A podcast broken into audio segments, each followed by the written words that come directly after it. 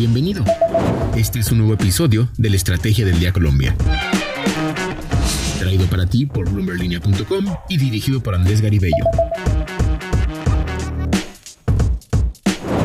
Los saluda Andrés Garibello. Es miércoles y hoy hablaremos de las pastillas de Pfizer y Merck que pronto tendrán luz verde en Estados Unidos y esto significa un hito en la lucha contra el COVID. También los retos que tienen los comercios no solo en Colombia sino en diferentes partes del mundo para llegar a Navidad que finalmente son días claves para la recuperación económica.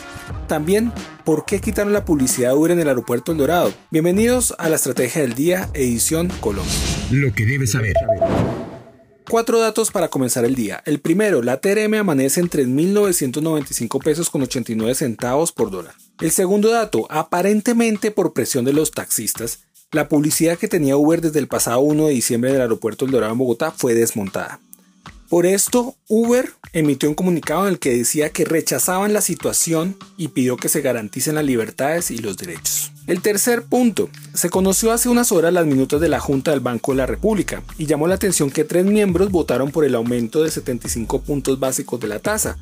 Pero fue este mismo grupo el que criticó el salario mínimo por encima de lo acostumbrado y alertó sobre los posibles efectos que eso tendría sobre la inflación. ¿De qué estamos hablando? Esta semana el mundo tendrá una muy buena noticia para la lucha contra el COVID-19. La FDA autorizaría el consumo de las pastillas de Pfizer y Merck contra el COVID, con lo que los pacientes podrán disminuir los riesgos de hospitalización e incluso de muerte. En los ensayos clínicos al producto de Pfizer, que se llama Paxlovid, le ha ido mejor con un 89% de efectividad con relación al 30% del que tiene Merck. En entrevista con Bloomberg Línea hace unos días, Carlos Murillo, presidente de Pfizer para América Latina, explicó que hay cuatro países de la región que han participado en los ensayos clínicos. Son Brasil, Colombia y México. Además, ya hay conversaciones con algunos gobiernos para adquirir las pastillas. Al final, quieren producir más de 180 mil dosis para fines del 2021 y al menos 50 millones de dosis para finales del 2022. Con este nuevo medicamento siempre queda la lección de que los países con mayores ingresos tienen prioridad para las farmacéuticas. Sobre este punto, Pfizer le dijo a Bloomberg Línea que hizo una alianza con Medicines Patent Pool, con el cual entregará la fórmula para que fabricantes locales calificados puedan tener la sublicencia. A pesar de esto, siempre quedará la duda de si nuestros países tendrán acceso rápido a los medicamentos, en especial cuando crece la ola de la nueva variante Omicron en el mundo. Voces Bloomberg Línea. Ahora nuestra colega Jimena Tolama, directora de noticias de México en Bloomberg Línea, nos habla sobre los desafíos que tienen los comercios para distribuir su mercancía en plena Navidad.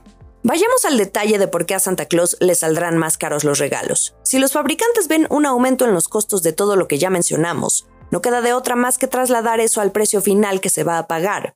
Vamos a hablar del caso de Mattel, la segunda compañía de juguetes más grande de Estados Unidos, famosa por sus productos de Barbie y Fisher Price, Así como lo decíamos ayer con Falabella, Mercado Libre y Liverpool, Mattel también lleva meses llenando sus bóvedas de juguetes para no sufrir de desabasto en estas temporadas tan importantes. Mattel tiene 470.000 tiendas alrededor del mundo y sus juguetes son los más aclamados en las cartitas.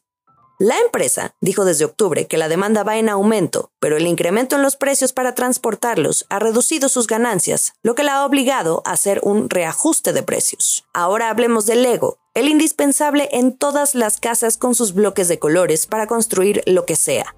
Ellos presumen que van a poder burlar al Grinch logístico y al Grinch inflacionario gracias a su red mundial de fábricas y centros de distribución, ubicados estratégicamente cerca de sus mercados.